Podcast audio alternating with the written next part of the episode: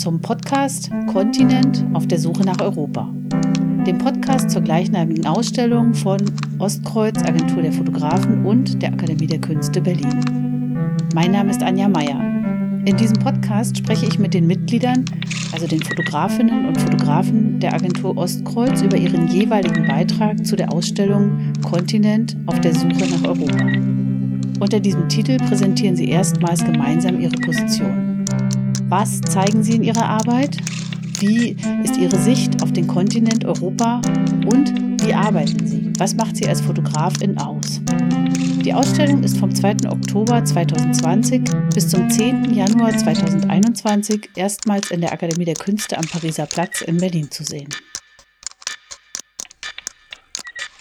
Spreche heute mit dem Fotografen Harald Hauswald. Hallo Harald. Hallo. Bevor wir miteinander über deinen Beitrag zu der Ausstellung Kontinent auf der Suche nach Europa sprechen, möchte ich dich unseren Zuhörerinnen gerne kurz vorstellen. Du wurdest 1954 in Radebeul bei Dresden geboren. Seit 1978 lebst und arbeitest du als Fotograf in Berlin. Jein. Jein, okay, kommen wir gleich drauf. Als Fotograf in der DDR hast du deine Bilder schon in den 80ern in Westmedien veröffentlicht. Äh, und wer sich mit der DDR, mit dem Osten überhaupt fotografisch beschäftigt, der kommt eigentlich an deinen subversiven Fotografien nicht vorbei. Ich äh, will auch gar nicht verhehlen, dass ich dich auch schon in den 80er Jahren überall habe rumspringen sehen. Du warst quasi immer da.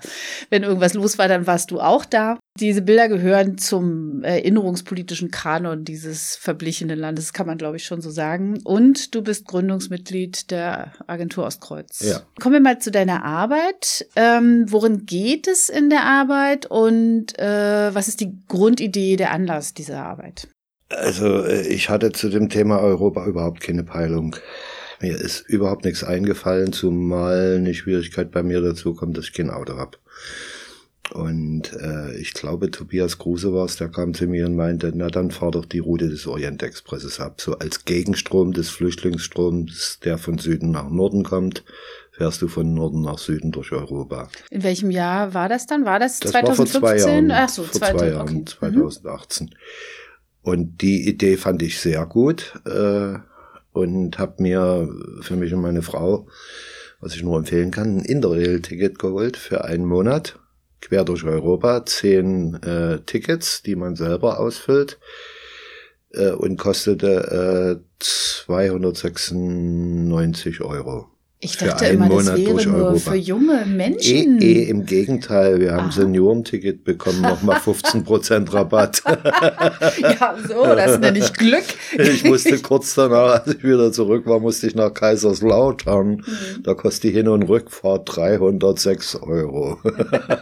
Das- Okay, also ihr habt ein das. Interrail-Ticket Ja. gekauft. Das ist ja Und interessant. äh, wir haben uns äh, London haben wir uns so ein hässliches Ibis vorbestellt und für Istanbul hatten wir äh, ein Hostel äh, und sind losgeflogen und Gudrun hat dann immer so das, den technischen Kram auf dem Laptop gemacht, also für die nächste Übernachtung zu sorgen, über Booking.com und so weiter. Und dann waren wir schon so fit, dass wir gemerkt haben, möglichst immer Bahnhofsnähe und so weiter. Und äh, waren wir drei Tage in London. London hat uns nicht enttäuscht. Es war drei Tage regnerisch.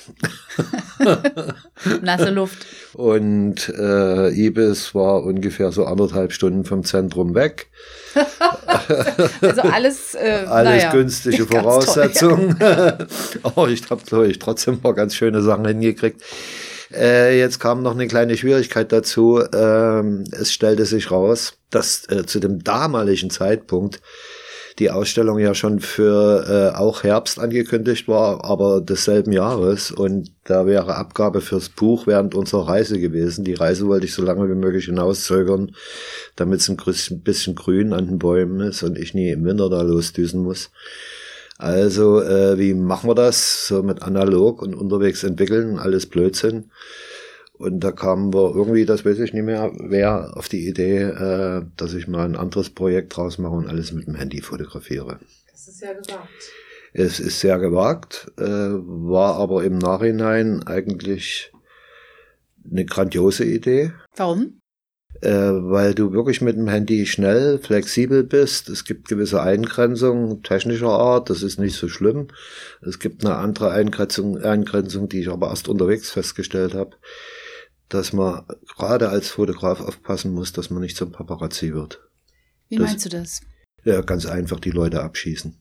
Mit ja. dem Handy ist es so einfach. Du also stellst dich irgendwo Handgelenk quasi. richtig abschießen. Also du stellst dich irgendwo auf die Kreuzung und tust so, als wenn du den Stadtplan anguckst und in Wirklichkeit knallst du dir die Leute über den Zoom ran und gnadenlos. Das und ist interessant, weil das sieht man den Bildern auch an, also dass sie aus dem Handgelenk gemacht sind. Ich ja. wusste aber nicht, dass sie mit Teilweise dem Handy gemacht sind. Also ja, äh, und sie haben sowas Eiliges mit, mitunter und insofern beantwortest du ja eigentlich schon meine Frage, die ich vorbereitet hatte, wie wie trifft sich äh, ja, da haben wir ja, ja. fünf Minuten eingespart. nach diesem nach der Vorgehensweise. Wenn du jetzt aber gerade sagst teilweise, was war dann der andere Teil? Äh, also dass man wirklich äh, technisch so ausgerüstet ist, abends die Dinger auf den Laptop laden und per V-Transfer wegschicken. Mhm. Und erst während der Reise stellte sich raus, dass alles verschoben wurde ich habe mich dann aber trotzdem entschieden, das eben als Projekt weiter so durchzuziehen mit dem Handy. Und äh, interessanterweise habe ich dann hinterher festgestellt, dass ich in dem einen Monat zehn Fahrten äh, ungefähr 10.000 Belichtungen gemacht habe. Das hört sich jetzt wahnsinnig viel an, wobei ich sagen muss, da wo es eben technisch schwierig ist, Zoom, also das ist ja kein Zoom, du machst ja eigentlich einen Ausschnitt, da wird es von der Qualität schlechter, da muss man ganz schön zögeln, dass man es noch hinkriegt. Oder Nachtaufnahmen sind auch mit dem Handy nicht so günstig gewesen. Da habe ich dann oft sehr viel drauf gedrückt. Die habe ich aber größtenteils dann schon abends gelöscht und wirklich nur die erstmal so beim Überfliegen besten zehn aufgehoben oder so. Und bin aber, wie gesagt, unterm Schnitt auf ungefähr 10.000 Belichtungen gekommen. Ähm, ich war mal mit einem anderen Ostkreuz-Projekt zum Thema die Stadt, war ich mit meiner Frau mal zwölf Tage in Shanghai und da habe ich 110 Analogfilme belichtet. Und umgerechnet mhm. ist das genauso genau. viel wie die ja. 100.000 Bilder ja. äh, in einem Monat. Ja, das ist die dreifache mhm. Zeit und äh, mhm. das sind 3000 Bilder, 110 Filme, also mhm. das sind noch 10.000. Also eigentlich habe ich da gar nicht so rumgeaßt, wenn man es so mhm. will. Du hast ja schon beschrieben, dass du sozusagen die mit dem Orient Express, die von, von London durch äh, Mitteleuropa bis Istanbul, glaube ich, ne? ist Istanbul, doch die Strecke ja. des, des Orient ja, Express. Es gibt mehrere Routen. Ähm, was war denn da der inhaltliche Ansatz? Also äh, einfach beobachten, kennenlernen oder wirklich tatsächlich schauen auf Fluchtbewegung, Flüchtlingsbewegung? Nee, das war was? nebensächlich. Eigentlich ging es wirklich um, um so ein Gespür für Europa, die Veränderung dieser Nord-Süd-Achse. Das fand ich eigentlich am spannendsten. Und äh, wir sind ja eigentlich auch durch die, nee, nicht eigentlich, wir sind durch den, durch die ehemaligen äh, Gebiete gefahren, wo mal der eiserne Vorhang war. Also die Trennung Ost-West. Und wie ist es im, im, im Westen und wie ist es im Süden oder im Osten inzwischen und äh, also zum Beispiel Budapest wie hat sich das entwickelt, wobei Budapest war ja eigentlich die westlichste Stadt des Ostens, also da war ja der Westen schon immer zu spüren, aber je weiter man nach Süden kommt, sprich gerade Rumänien, hochbrisant eigentlich, weil äh, in Regionen, also Siebenbürgen, ist viel Geld drin geflossen, äh, Kunsthauptstadt Europas etc., wieder zurückkommende ehemalige Deutsche, die wieder investieren, also da ist einiges passiert, aber kommst du im Osten nach Rumänien, also in der Walachei, wo wir jetzt nicht waren, ich war aber zu einer anderen Reise mal da, bitterste Armut. Mhm. Absolut bitterste Armut. Karpatenbogen hinten Richtung also in der Walachei. Also, äh, also es gibt sozusagen in, innerhalb dieser Länder also sozusagen eine, eine wahrgenommene Realität und dann nochmal ja, diese zweite ja, Realität. Die, das von, äh, von da hinten Donaudelta, die Ecke da hinten, Karpatenbogen, äh, Karpatenende hinten in den Ostkarpaten, also äh, ganz katastrophal und das wird eigentlich nicht wahrgenommen. Du bist ja, glaube ich, schon zu DDR-Zeiten nach äh, Südosteuropa gereist, nee. glaube ich. Nee, das nee, war jetzt durfte, wirklich das. Ich durfte eben wegen euch weil ihr meine Bilder äh, illegalerweise gedruckt habt, durfte ich nicht mehr raus.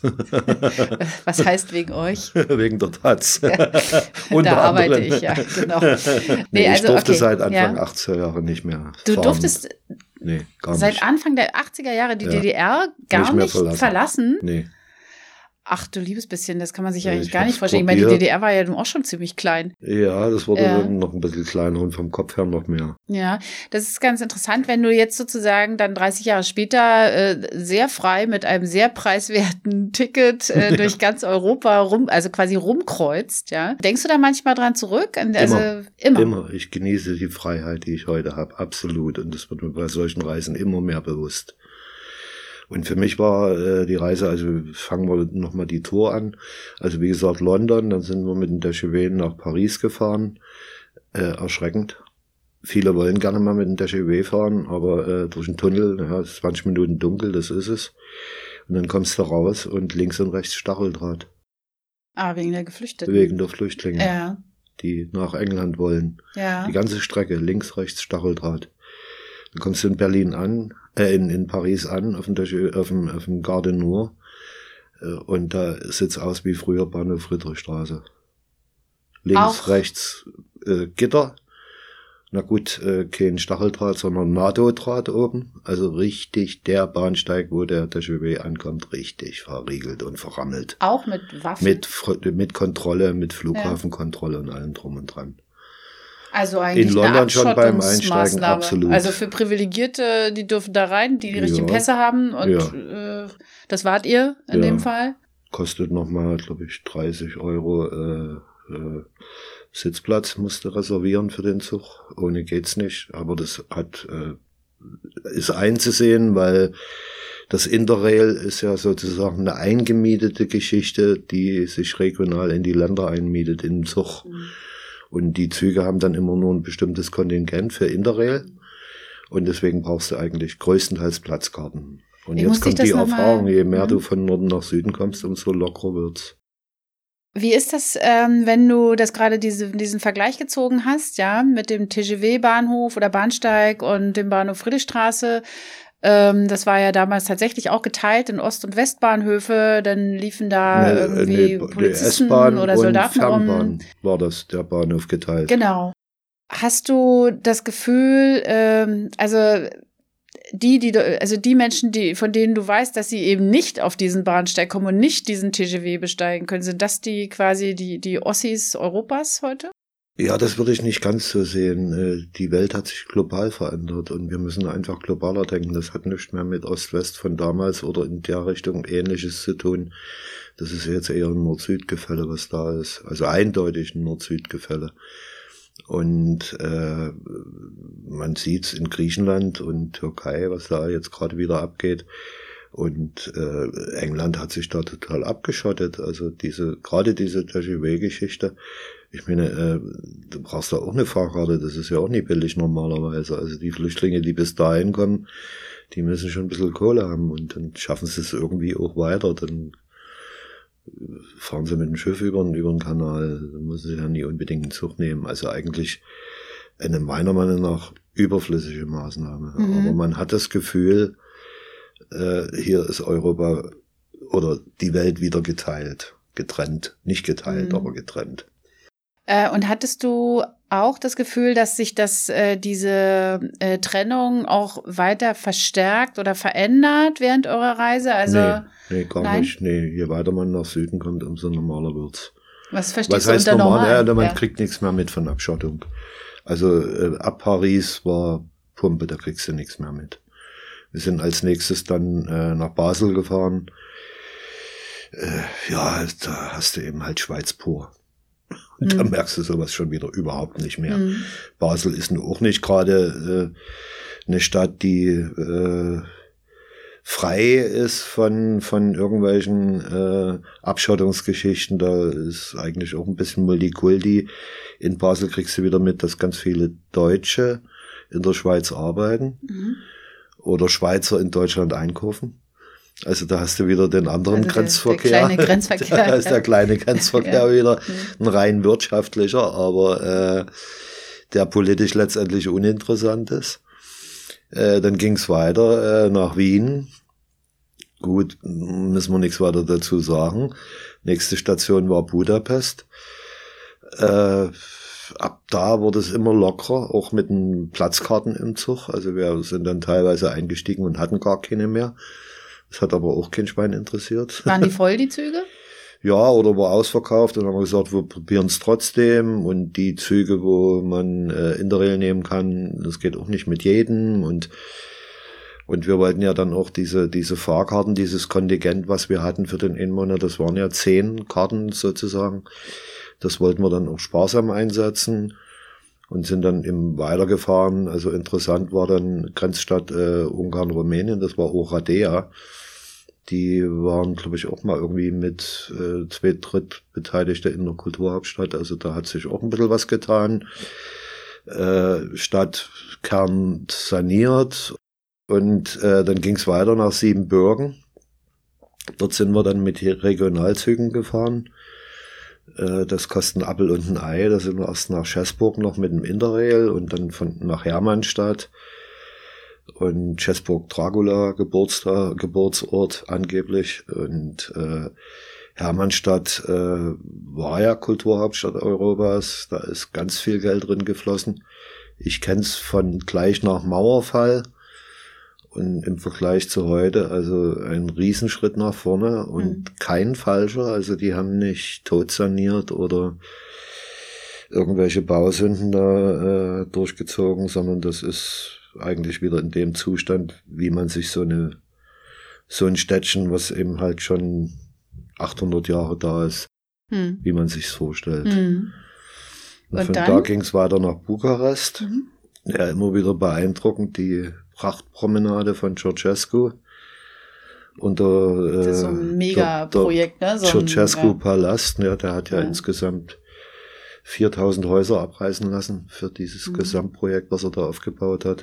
Also der Palast mit über 1000 Zimmern. Mhm. Ich hatte schon mal eine Führung da drin, aber während der Reise waren wir jetzt nicht drin. Also da ist ja äh, Gigantonismus äh, hoch mhm. drei. Also zum Beispiel gibt's da im Eingangsbereich gibt's einen Teppich der ist wahrscheinlich so viermal so groß wie meine ganze Wohnung.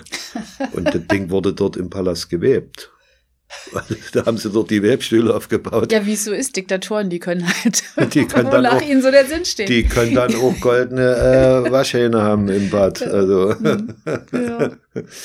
Ansonsten Bukarest eigentlich traurig. Ist, finde ich, keine ansprechende Stadt, bis auf ein ganz, ganz minimales Action wo noch ein bisschen Altstadt da ist und noch ein bisschen Flair, aber ansonsten, also Tristes. Hm.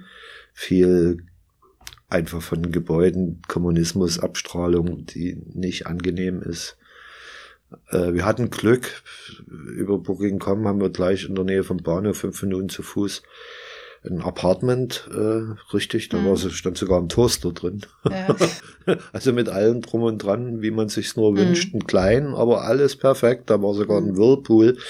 Äh, also nicht als Badewanne, mhm. aber als Dusche ja. mit drei Etagen. Da wurde also von vom Hintern bis zum Rücken alles äh, gewirlpoolt. Habe ich genossen. Und das ganze Ding für 50 Euro, also die Nacht.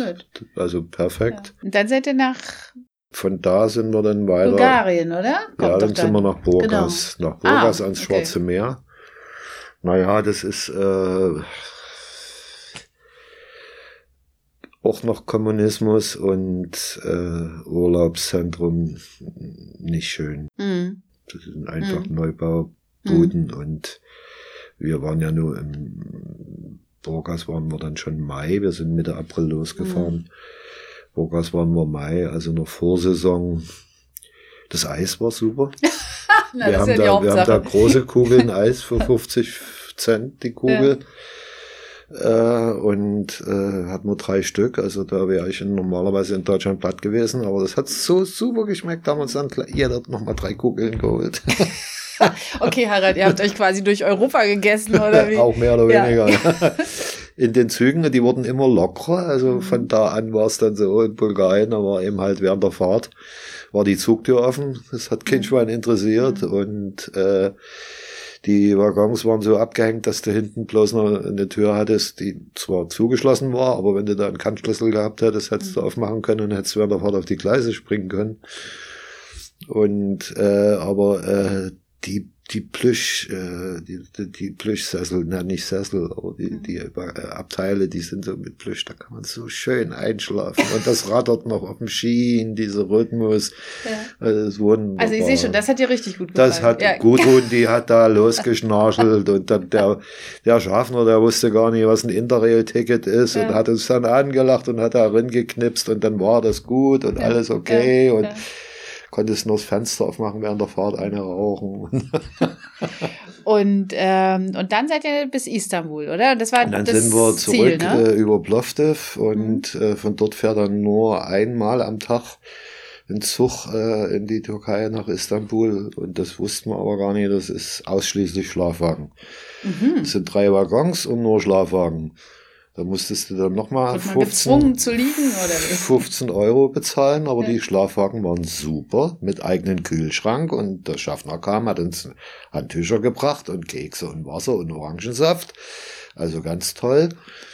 Und äh, es ging dann irgendwie abends los, die Fahrt. Und nachts um, weiß ich nicht, schlag mich tot, äh, kam der bulgarische Zollpasskontrolle.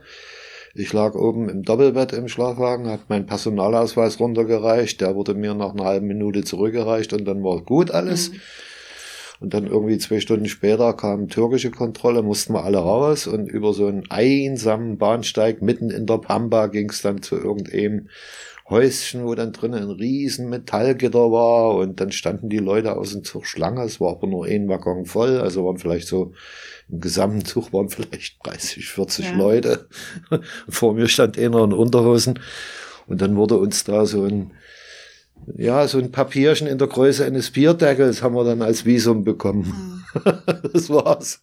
Und dann ging's zurück zum Waggon und ich wollte, wollte den Schaffner gerade fragen, ob wir noch Zeit haben, eine zu rauchen und in dem Moment kriegte ich mit, es war gar keine Lok da. Ach so, dann war ja noch Zeit. Da war dann noch so ein halbes Stündchen Zeit, weil dann haben sie wahrscheinlich die bulgarische weg mhm. und die türkische mhm. ran. Und äh, es hatte gerade geregnet, der Bahnsteig riesig leer, wie gesagt, mitten in der Pampa und irgendwo da hinten nur ein Fenster, was leuchtete. Und dann bin ich dann dahin und da war das, ich sage heute noch, Entschuldigung, ich sage immer noch, da war das der Intershop. Also ja. Daddy Free.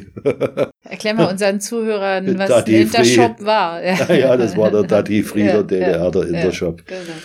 Und dann haben wir da noch eine Stange Zigaretten geholt und dann ging es wieder zurück. Mhm. Und äh, der Zug fährt aber im Moment jedenfalls nicht bis Istanbul durch, weil sie da auf der Strecke bauen und da wirst eine halbe Stunde vorher rausgeholt und dann geht's mit dem Bus in die mhm. Stadt und das hat aber wunderbar geklappt. Und wir sind auch auf dem Bahnhof angekommen, wo der Orient Express mal endete. Da gibt's ein Traditionskabinett, Agatha Christie. Ja ja, ja.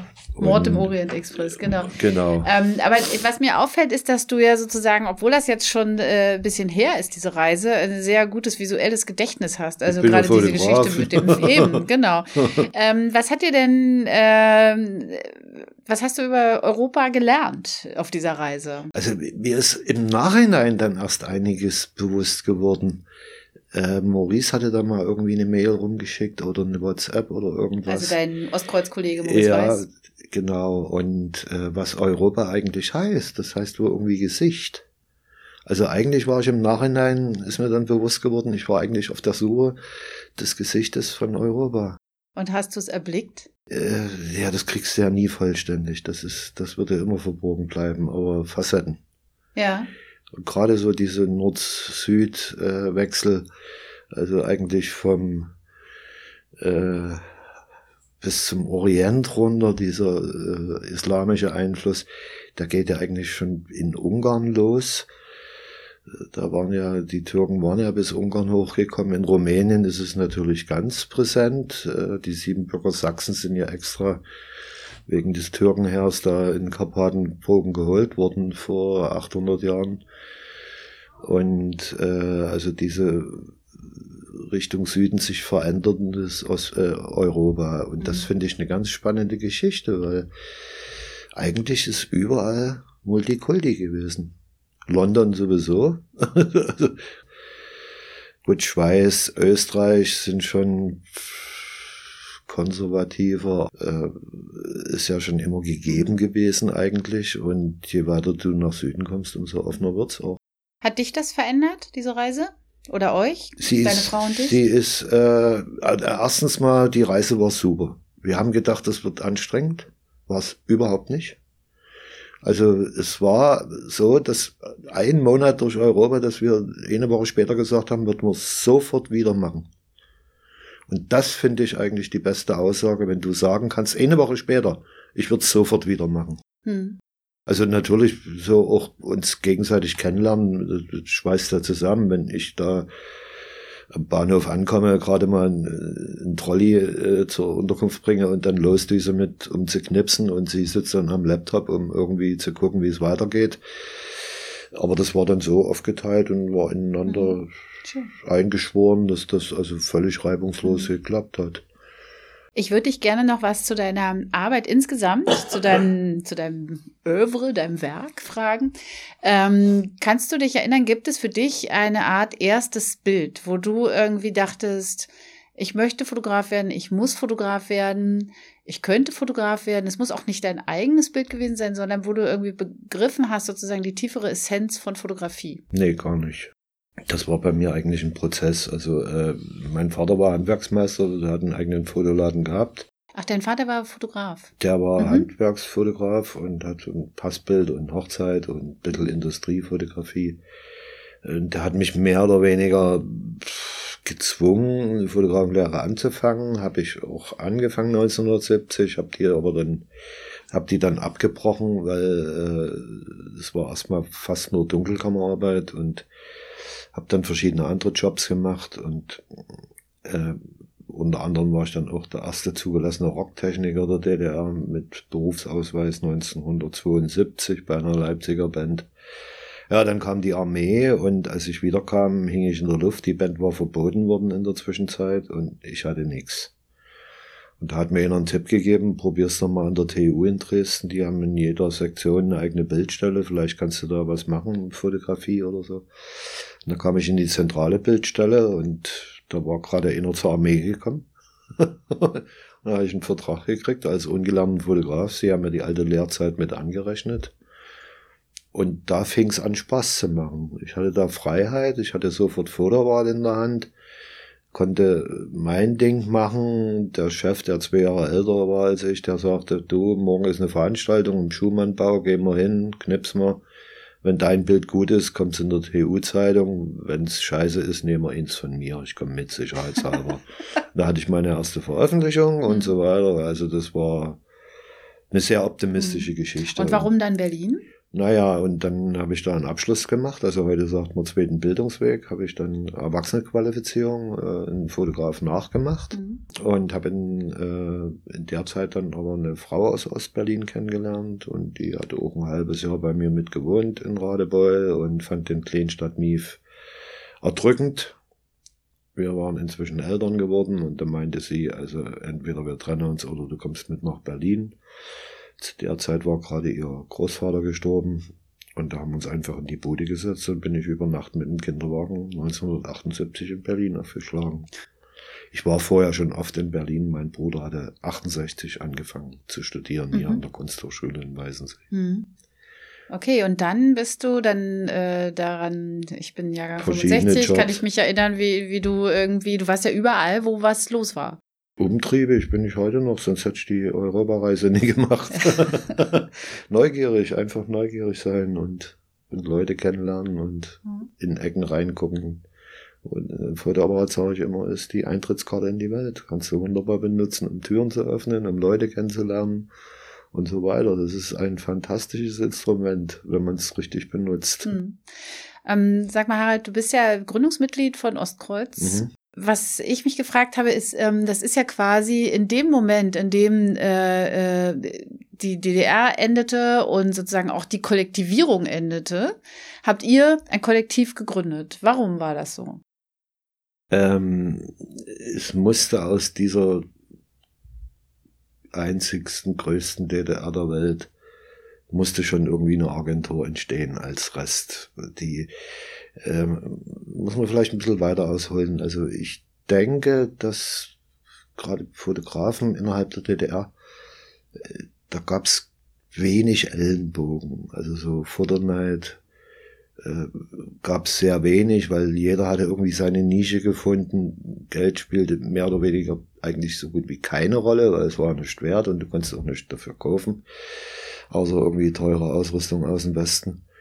Und äh, also es war eine gewisse Kollegialität, äh, Kollegialität da. Also es gab in Berlin zum Beispiel einen Künstlerverband.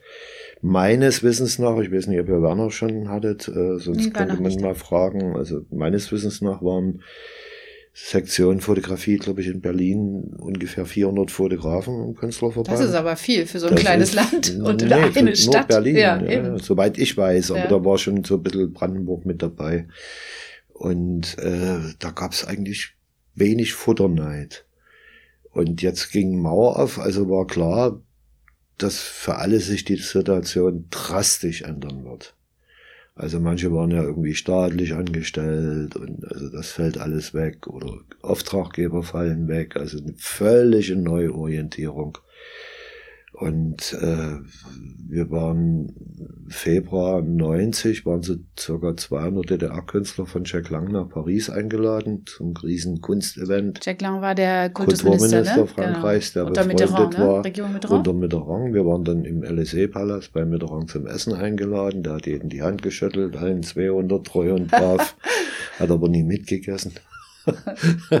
Aber äh, äh, Jack Lang war befreundet mit Dominique Payas, der in Berlin hier äh, unter den Linden das französische Kulturinstitut Ein ganz wichtiger hat. kultureller Punkt in Ostberlin. Ganz wichtig, da war Bresson da und Kodelka und so weiter, die alle dann bei Sibylle und Arne auf der Couch gelandet sind. Äh, Im Wohnzimmer dann unter Riesenkollegenkreis. Arne Fischer und Sibylle Bergemann, ja, muss man immer genau. Arno mhm. Fischer und Sibylle. Ja. Und also so, ein, so irgendwas muss aus der DDR entstehen. Und da war ursprünglich mal die Idee einer Riesenagentur mit 50 Fotografen. Die hatte sich relativ schnell zerschlagen. Und in Paris, äh, da in dieser Riesenhalle, äh, war so ein kleines Café und da saßen dann so ein paar Fotografen zusammen und haben überlegt, äh, also irgendwas müssen wir gründen und dann eher klein und fein und nicht groß und aufgeplustert. Und da waren zehn Namen im Gespräch und sieben haben es dann gemacht. Im, also Februar war Paris und April haben wir uns gegründet. Die tapferen sieben. Die sieben Schneiderlein. Ja. und äh, jetzt sind ja schon drei Jahrzehnte um. Was bedeutet Ostkreuz heute für dich? Äh, immer noch äh, kollegial. Äh, eine, eine Gruppe, die vielleicht einsam irgendwo kämpft, um zu überleben, aber auch um gewisse äh, fotografische Inhalte zu erhalten, durchzusetzen, zu pflegen, wie jetzt zum Beispiel die Ausstellung eben halt als Gruppenevent zu sehen und äh, das Schwierige ist ja dann, äh, zwei oder 23 Einzelpositionen so zusammenzufügen, dass es ein, ein großes Ganzes andeutet. Äh, ergänzen wird's nie, wir werden kein Bild von Europa zeigen.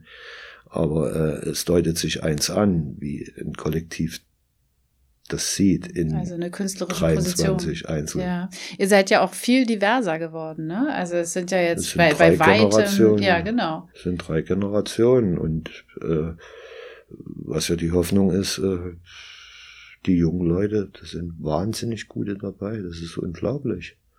Also wenn ich in dem Alter so gut gewesen wäre, wie jetzt einige, die wir als Jung haben, dann wer weiß, wo ich da heute wäre. Ja, wo wärst du denn? Oh Gott, da würde ich schon auf dem Mond schweben oder keine Ahnung. Das will ich Ihnen aber Da würdest du aber nicht so gute Fotos machen.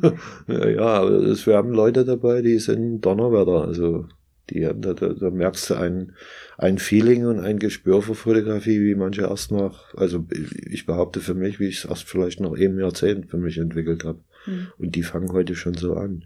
Wobei, äh, bei mir ist ja der Werdegang auch ein bisschen anderer, da eben halt in der Provinz aufgewachsen und ich hatte ja mit, mit richtiger Fotografie hatte ich ja in Dresden kein, kein, nichts zu tun. Das gab's ja, ich hatte keinen Zugang. Bücher aus dem Westen gab's nicht. Also eigentlich kannte ich nur DDR-Pressefotografie. Im Westfernsehen hat man nicht.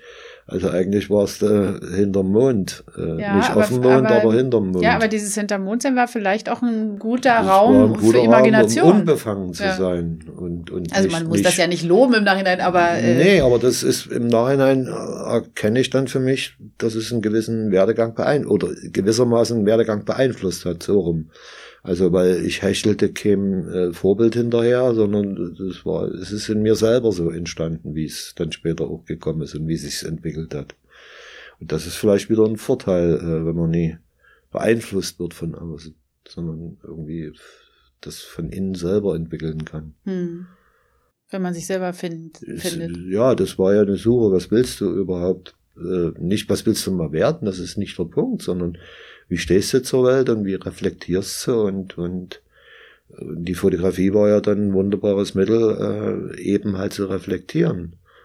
Und dadurch dann auch meine Neugier in Berlin ist ja dann nochmal ein ganz anderer Schlag, als wenn du da irgendwo in der Provinz vor dich hin dümpelst äh, ja, also Berlin ist ja von der DDR behauptet worden, weltoffene Metropole. Na gut, das war vielleicht ein bisschen übertrieben, aber äh, Metropole im Vergleich zu Radebeul war es dann schon. Und, und ein bisschen weltoffener war es auch, ganz einfach, weil ein bisschen mehr Welt da war.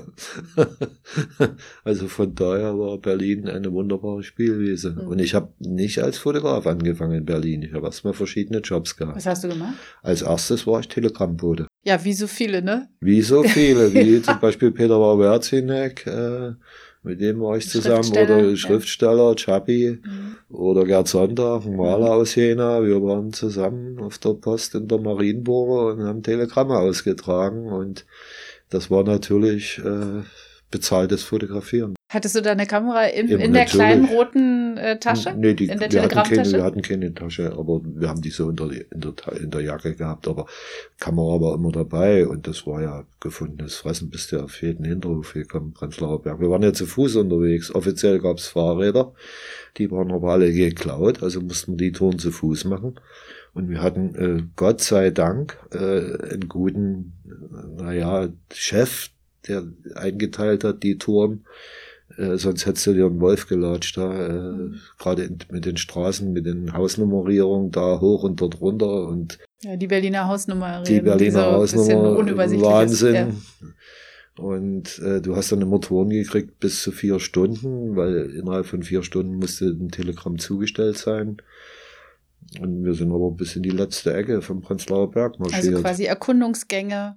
Bezahlt. 3,60 die Stunde. Und der Vorteil bei der ganzen Sache war der, dass du keinen Arbeitsvertrag hattest. Warum war das ein Vorteil? Äh, wenn ich einen Job als Fotograf gefunden hätte, äh, wenn irgendwo anders, Arbeitsvertrag wäre immer ein Vierteljahr Kündigung gewesen.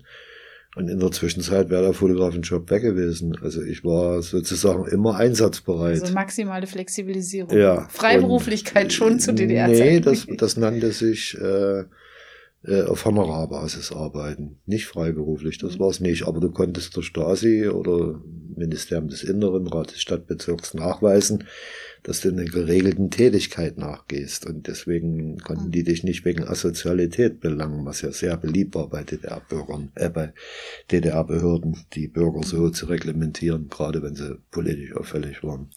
Jetzt noch eine letzte Frage, weil du so viel erzählt hast über den Prenzlauer Berg, wie du da bis in die vierten Hinterhöfe. Wie äh, empfindest du denn den Prenzlauer Berg heute? Der ist weg. Der ist weg. Ich meine, der existiert schon noch, oder? Da sind nee. wir uns einig. Nee. Das ist. Also früher, wenn ich da äh, mal eine Stunde zu Fuß unterwegs war, habe ich mindestens 20 Leute getroffen. Heute treffe ich am Tag vielleicht einen. Hm. so, so, viel zur Veränderung. Es ist nicht mehr meins. Hm. Aber äh, das ist jetzt sehr persönlich und vielleicht gar nicht so negativ äh, gemeint, wie sich's anhören mag. Äh, ganz Berlin hat sich geändert, ganz Deutschland hat sich geändert. Hm. Also das ist nur ein Teil vom Kuchen, der sich geändert hat. Also es ist eine ganz andere Welt geworden, aber das hat mit Ost-West zu tun, Ostblock, Westblock weggefallen, aber heute liegen die Probleme woanders, es hat sich woanders hin verlagert und, äh, und dann ist noch das Internet dazugekommen, die Welt ist einfach eine ganz andere geworden. Harald, ich danke dir sehr für dieses Gespräch. Gibt's danke jetzt für endlich deine Kaffee? Auskünfte. Jetzt gibt's Kaffee, genau. Glück gehabt. Jetzt ist der Kaffee fertig. Vielen Dank, Harald. Ja, ja. okay. Okay.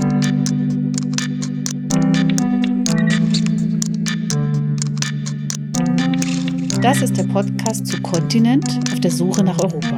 Eine Ausstellung von Ostkreuz, Agentur der Fotografen und der Akademie der Künste Berlin. Redaktion Anja Meyer und Thomas Winkler. Produktion und Musik Nikolai Kühling. Danke an die Taz, die Tageszeitung, für die Nutzung ihres Studios im Auftrag der Akademie der Künste Berlin und Ostkreuz Agentur der Fotografen.